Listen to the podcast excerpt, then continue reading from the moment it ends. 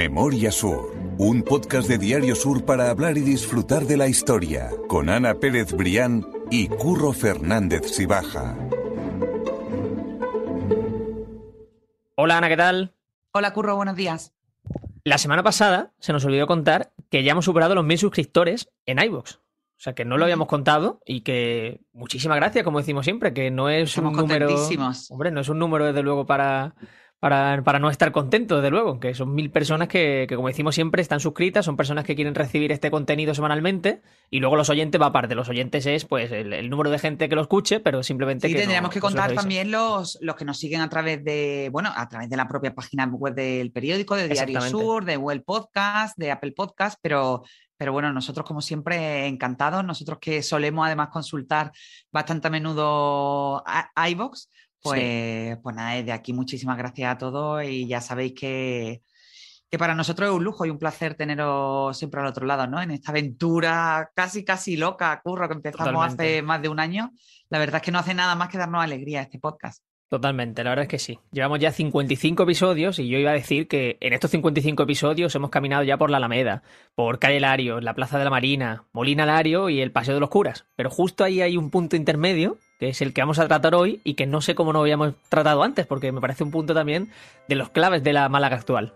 Sí, bueno, es que además también el crecimiento de, Málaga y la Málaga tal y como, la conocemos hoy estaría absolutamente incompleto sin, sin ese lugar del que hoy vamos a hablar y que no es otro que el Parque de Málaga. Exactamente, hoy vamos a contarte ocho cosas que seguramente no sepas del Parque de Málaga.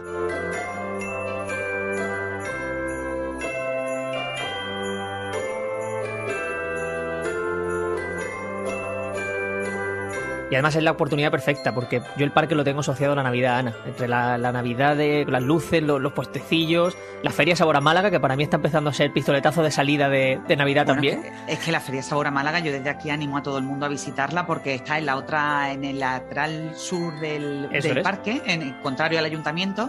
Y bueno, la verdad es que te encuentras allí de todo, fabuloso. Tienes también el complemento enfrente del mercadillo. Y, bueno, al final es el músculo que exhibe la provincia de Málaga en el sector agroalimentario, que también es una potencia de la que no, de la que no hablamos mucho, porque nosotros nos dedicamos a otros siglos ¿no? y a otros menesteres. Pero bueno, desde aquí aprovechar y animar a la gente a que vaya porque de verdad que merece la pena. Hay unos productos de primera y siempre es agradable el paseo también por esa, por esa parte del parque. Yo estuve en ese último, en el siempre es el puente de la Inmaculada y me traje algo de queso que siempre me siempre cae algo y está muy bien explicado todo, muy bien ordenado por municipio y me parece siempre interesante. Así que bueno, no me enrollo más. Y hablamos de esos puestecillos de, de la Navidad, pero hace 100 años toda esa zona no existía prácticamente. Pues así curro. Eh, hace 100 años, hace un poquito más de 100 años, aproximadamente unos 130, porque la historia del parque empieza a finales del siglo XIX. Empieza es a proyectarse. El agua llegaba hasta la, y además lo hemos comentado en otros podcasts, el agua llegaba justo hasta la, hasta la aduana, hasta esa, hasta esa zona. Ahí eh, yo recuerdo que hicimos también un podcast, creo que cuando hablamos de los balnearios, eh, donde estaba muy controlado el baño de, la gente. Incluso hubo un alcalde de Málaga que prohibía que el baño fuera a, a la hora del día. Entonces, bueno, en ese contexto donde, donde todo eso, toda esa franja era mar, donde el mar llegaba muchísimo más adentro, donde hoy lo conocemos, se, tiene su origen el, el Parque de Málaga por darle ese contexto histórico, yo creo que absolutamente necesario. Hay que irse unos metros más hacia el oeste, hacia la Alameda. La Alameda tiene su origen en, a mediados del siglo XVIII.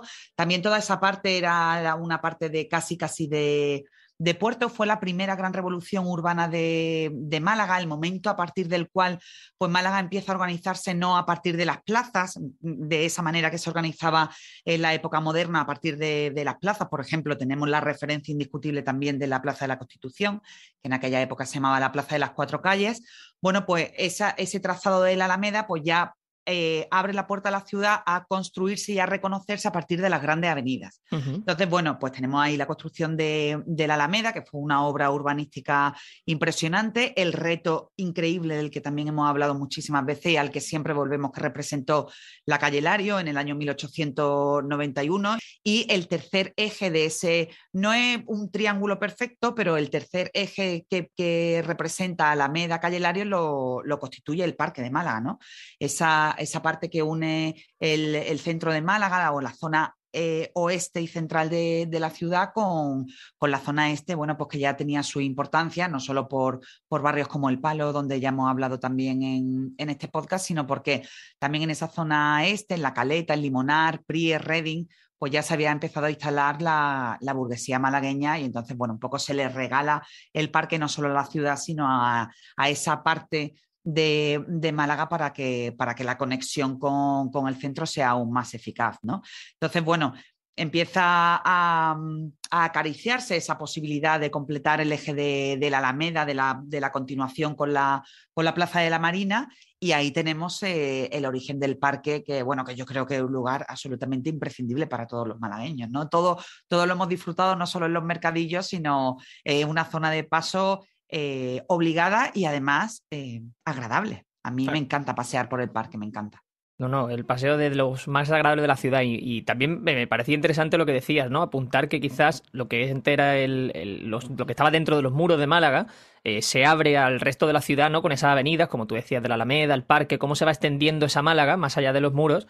Y eso es lo que vemos en esos avances y en las creaciones de, estas avenidas o de estos paseos, como el caso del parque, que me parece interesante destacarlo. y además con lugares preciosos, por ejemplo, ahora mismo eh, se me está viniendo a la cabeza el paseo por la eh, por la acera o por, el lateral del parque que coincide con el ayuntamiento, ahí tenemos la casita del jardinero, que es un, pequeño, una pequeña construcción absolutamente deliciosa, que hoy es la sede de, CIFAL, de la, de la, entidad de la ONU que, tiene sede en Málaga. Y bueno, y después los legendarios ABC, ¿no? el edificio del Ayuntamiento del Banco de España y el antiguo Correos, que hoy es la sede del Restaurado de Málaga, y que son tres edificios esplendorosos mm, de los que yo particularmente me sigo sorprendiendo por más veces que pasé por el Parque de Málaga. Sí, sí, son de verdad que unos eh, referencias dentro del parque que hay que, mantener y que hay que cuidar y, que visitar sobre todo porque merece mucho la pena. Y entre uno de, y uno de esos edificios también muy próximo es el de la aduana, y con él vamos con esa primera curiosidad, y es que precisamente ese edificio es el que marca los puntos cardinales de la ciudad de Málaga, que me parece un dato bastante interesante y bastante relevante para que nos hagamos una idea de, la, de la importancia que tenía la aduana en ese momento. Sí, es que al final, Curro, mucha gente piensa que no sé, que la construcción de los edificios, incluso su, planificación desde el punto de vista de las orientaciones son casuales.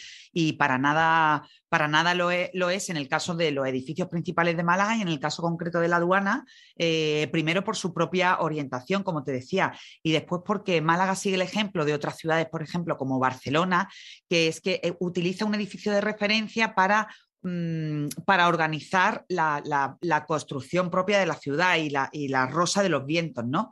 La Rosa de los Vientos en el caso de Málaga está justo debajo de ese edificio, así en ese punto concreto marcaba eh, Carrión de Mula en los planos de 1791. Carrión de Mula hay que recordar que fue la, referencia cartográfica de la Málaga del siglo, de finales del siglo XVIII. Bueno, y esa Rosa de los Vientos está justo debajo de de la aduana para señalar esos puntos cardinales de, de Málaga y que también determinaron la orientación del edificio. La aduana, de hecho, se construye, bueno, pues igual que se hizo, por ejemplo, con las casas de Callelarios, de manera que que en verano sea, en verano no reciba durante muchísimo tiempo las horas del sol y que en invierno no, tenga muchísimo frío. ¿no? Y en el caso de la aduana, la, construcción también se hizo teniendo en cuenta esas, esas singularidades o esas comodidades para, la gente que, iba a utilizar el edificio. En la aduana en concreto da el sol de la tarde, pero no en, en las horas más calurosas y, bueno, al final este edificio del que también yo creo que, que hicimos el podcast del incendio de la aduana, yo sí, ya llevamos tantos curros. Sí, sí, sí, eso es lo que iba a contar, que teníamos también el podcast sobre ese, ese, incendio histórico en la aduana de 1920 y algo, ¿no? Creo que fue en la década de 1920 y que merece la pena también recuperar y que dejaremos en la nota del podcast. en la nota del podcast. pues efectivamente, pues la aduana no solo ha sido sede de tabacalera, de, de la, la, sede del gobierno, lugar donde, donde vivían también los funcionarios, sino que también es para que la gente se entere el lugar que marca los puntos cardinales de Málaga, bajo la cual está esa rosa de los vientos imprescindible en todos los mapas de las ciudades. Totalmente. Y vamos a seguir un ratito más en esa aduana porque a mí hay una imagen que me encanta, que es cuando estás paseando por ese paralelo del paseo del parque y te encuentras la aduana y hay un montón de palmeras que se van moviendo, que están en distintas orientaciones y forman una imagen de Málaga que para mí de verdad que es de las más bonitas. Y precisamente vamos a hablar de esas palmeras porque en la década de 1930 había muchas más de las que hoy conocemos, pero ocurrió algo que hizo que esas palmeras o que muchas de ellas se quitasen, Ana. Sí, muchas de ellas desaparecieron, en concreto esas palmeras tan bonitas y tan, tan elegantes, ¿no? Tan altas que a las que te refieres eh, son de la especie Washingtonia robusta y estaban efectivamente en el perímetro de la aduana su presencia era muchísimo más abundante en el origen del parque. Lo que, ocurre es, lo que ocurre es que hubo un gobernador de la ciudad en los años 30, durante la Segunda eh, República, que bueno, que tenía su despacho, su despacho en uno de los de, eh, en, ese lateral principal de la aduana y decidió cortar muchas de ellas porque así era capaz de ver a los manifestantes acercarse a la aduana y así también tenía capacidad de, reacción. La verdad es que bueno, que en ese ejercicio de querer tener controladas a las masas, pues terminó con un buen número de palmeras que quizás le habrían dado al, entorno, bueno, pues una estampa muchísimo más deliciosa de la que ya disfrutamos, ¿no? Pero sí fue una decisión, una decisión puramente política. Él venía a ver a la gente y así pues tenía tiempo, bueno, poca capacidad de reacción, porque imagino que la, visión de, la manifestación empezaría aproximadamente en la acera de la Marina, supongo que tendría un par unos pocos minutos, pero bueno, suficiente para tomar las decisiones que le, que le permitieran calmar a las masas ¿no? que protestaban. O para huir, ¿no? Porque hay cazavilla en dirección contraria. Sí, también, también para huir. Depende del caso. Hay un detalle que yo he escuchado también eh, alguna vez en, casa y que es el punto en el que vamos a hablar ahora, y es esa época en la que la feria de Málaga se celebraba en el parque. A mí, por ejemplo, mi madre me contaba que ella iba desde Ciudad Jardín, que es donde vivía, en coche de caballo hasta, hasta el centro, hasta ese parque, y luego volvía igualmente. Y me ha llamado la atención hablar de esa, de esa feria de Málaga en el parque, que creo que también hay muchas imágenes muy bonitas sobre, sobre esas fechas. Sí, bueno, nosotros somos jóvenes como para acordarnos de aquello. Todavía no éramos ni, ni, un proyecto, pero efectivamente, bueno, la feria de Málaga ha tenido muchísimos puntos y la disfrutamos en el Cortijo de Torres, pero en el origen del parque, pues las autoridades municipales decidieron poner la feria en, ese lugar, pues que se había convertido ya en el epicentro del, ocio, ¿no? Del ocio de las clases populares, de, clases populares y de, la, y de las clases más pudientes, que tú sabes que siempre hacemos también esa diferenciación, porque en aquella época era importante.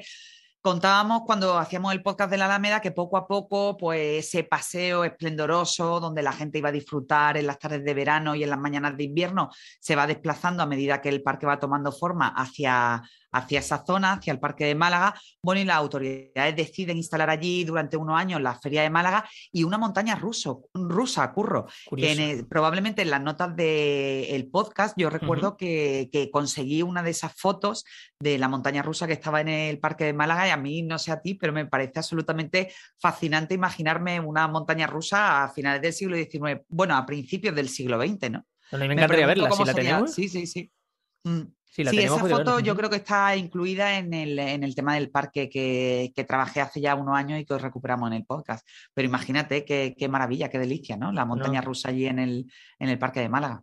Tenía que ser, tenía que ser una pasada. Yo invito también a la gente a lo que decía, que, mi madre me cuenta siempre el tema de los coches de caballo para moverse por Málaga o para ir al centro. Y si alguien más lo ha vivido o se lo han contado sus padres, que, nos lo comparta, que me parece interesante, ¿eh? que, me parece guay ese, ese tema también.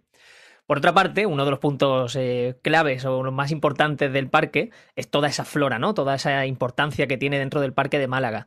Hay muchísimos árboles que le dan toda esa identidad que tiene a día de hoy, pero esa elección no está hecha al azar. Esa elección eh, responde a, una serie de, de, motivos, que es lo que tú cuentas también en ese artículo. Ana, ¿cuáles son esos motivos? ¿Por qué se elige esa vegetación en concreto?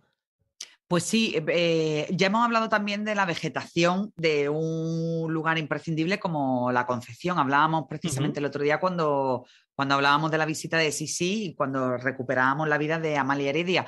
Y en, el, y en el Parque de Málaga, bueno, pues se siguió una forma de, plantear la vegetación bastante eh, similar por el exotismo de las plantas, porque querían que, que, aquello representara realmente un pulmón verde de la ciudad, pero también se plantearon hacerlo de la manera más más cómoda, más práctica o al menos siguiendo, como, como hablábamos también antes en el caso de la aduana, pues aprovechar esas horas de sol en invierno y eh, intentar darle, aportarle un frescor extra en, el tiempo de verano. Entonces, bueno, pues esa vegetación si se elige siguiendo esos criterios, se eligen en, concretamente palmeras que no pierden la hoja y después una especie que se llama los almeces, que pierden la hoja en, invierno y que las mantienen en, verano y bueno, y que permiten que, la, temperatura esté bastante eh, regulada. También ocurre cuando hablábamos del tema del paseo de los curas, que hablábamos de, la vegetación, de las plataneras, hacíamos referencia a esa especie de microclima que llegó a...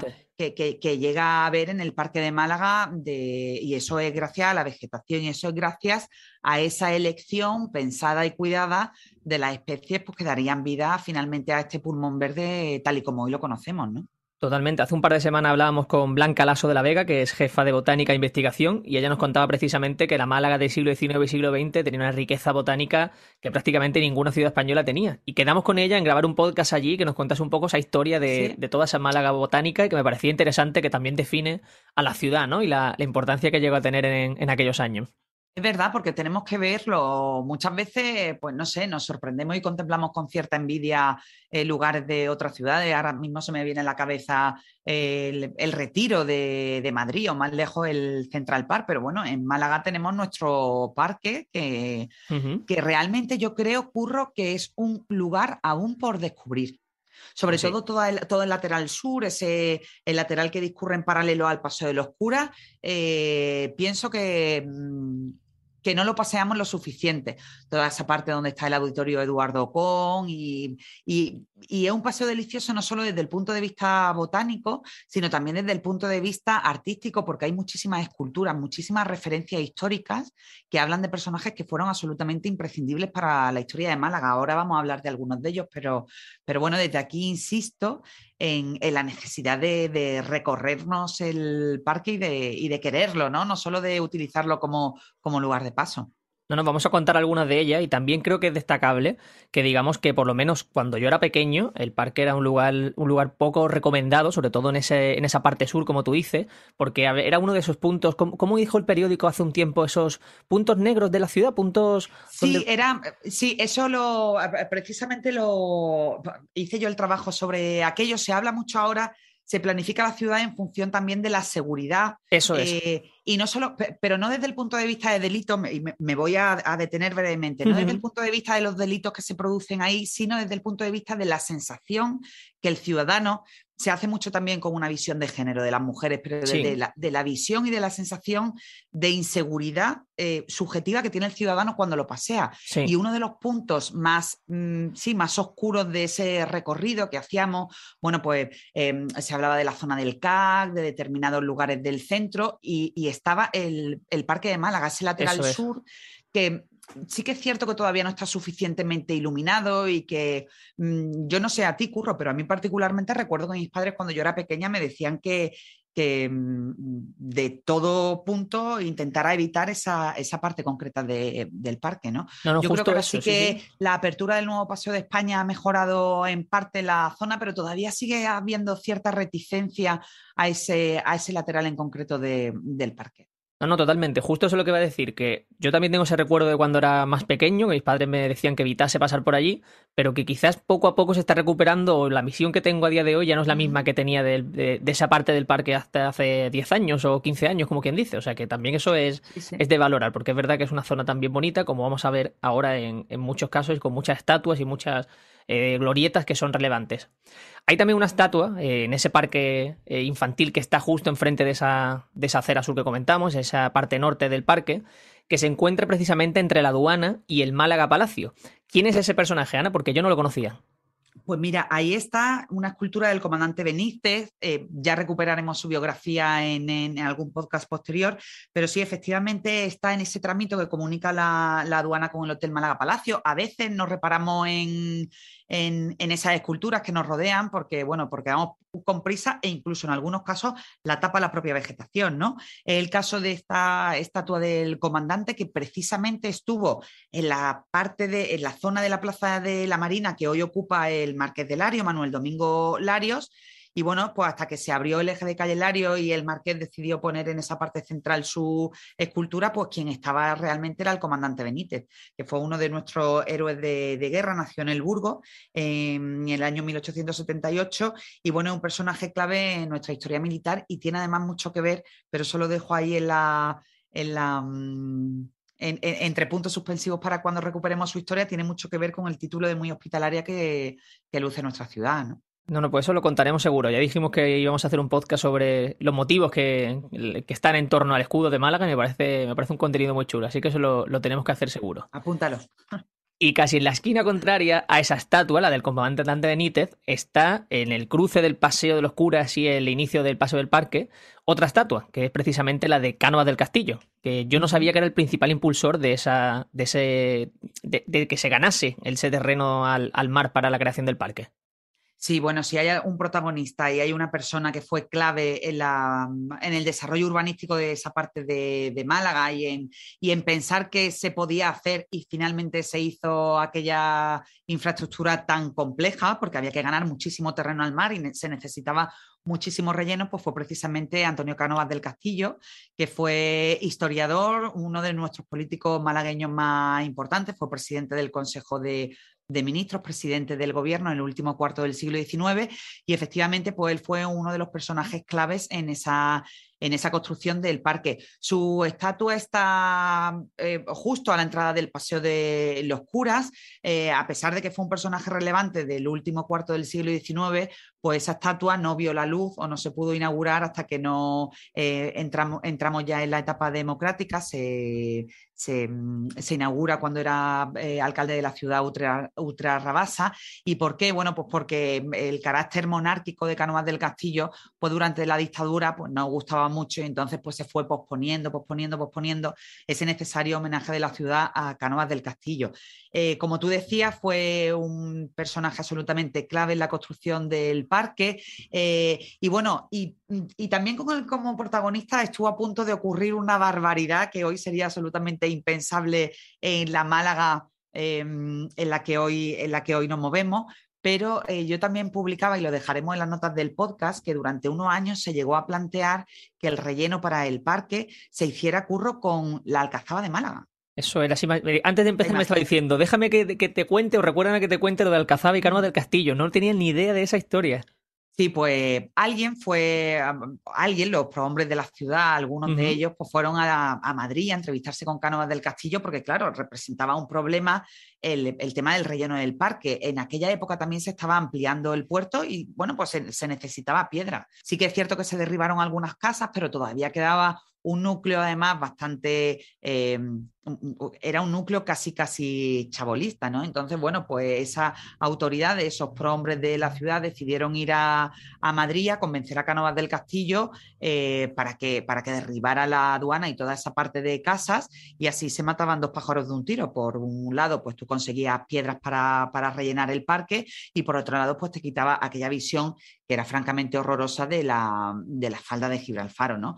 Menos mal que eh, Antonio Cánovas del Castillo no lo vio. Pospuso. bueno, eh, yo he hablado con gente que, decía que tampoco le hubiera importado mucho hacerlo, pero el caso es que felizmente se fue eh, posponiendo esa decisión y bueno, y finalmente esa historia que también la hemos contado aquí en los podcasts cuando hablábamos de balneario, aquel lugar para extraer la piedra necesaria para ampliar el puerto de Málaga y toda todo el relleno del parque, pues se encontró en los baños del Carmen, en, el monte de San Telmo, que se voló, se, literalmente el monte se echó abajo de una manera controlada para que, para que las piedras pudieran venir a este lado de la ciudad. ¿no?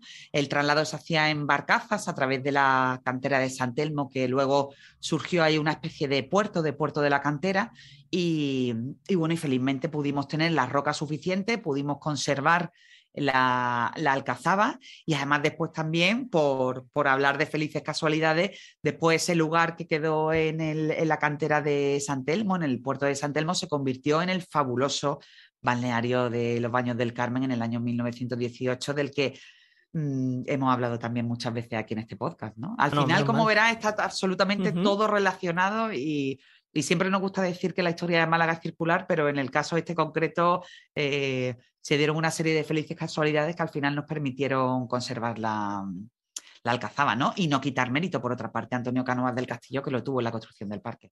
Totalmente, y menos mal porque nos hubiésemos quedado de verdad sin esa alcazaba y ese punto intermedio que de una visita también sido un imprescindible. Totalmente, totalmente.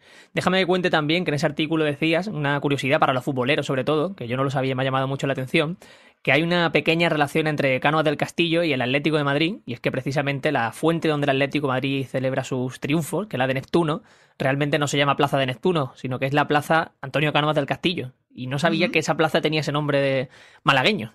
Sí, yo la verdad es que también me enteré a la hora de hacer el artículo y bueno, es el lugar donde Madrid le, le, rinde homenaje a aquel presidente, ¿no? Que no es la Plaza Neptuno, se llama en realidad Plaza Canoas del Castillo, así que tenemos que estar muy orgullosos de que también hay un malagueño el otro día también, perdonarme que, que, vaya y venga, pero me gusta siempre relacionar los podcasts. Hablábamos precisamente del Marqués de Salamanca y bueno, pues Canoas del Castillo pues también es uno de nuestros malagueños ilustres y, tengo previsto recuperar su historia más pronto que tarde. Qué bueno, seguro. Sí, sí, también seguro que la en, aquel, en aquel balneario, en aquella zona de descanso fue eh, dramático. Totalmente, sí, sí, eso lo. Así que, pero eso es, será materia de otro podcast. Seguro que sí.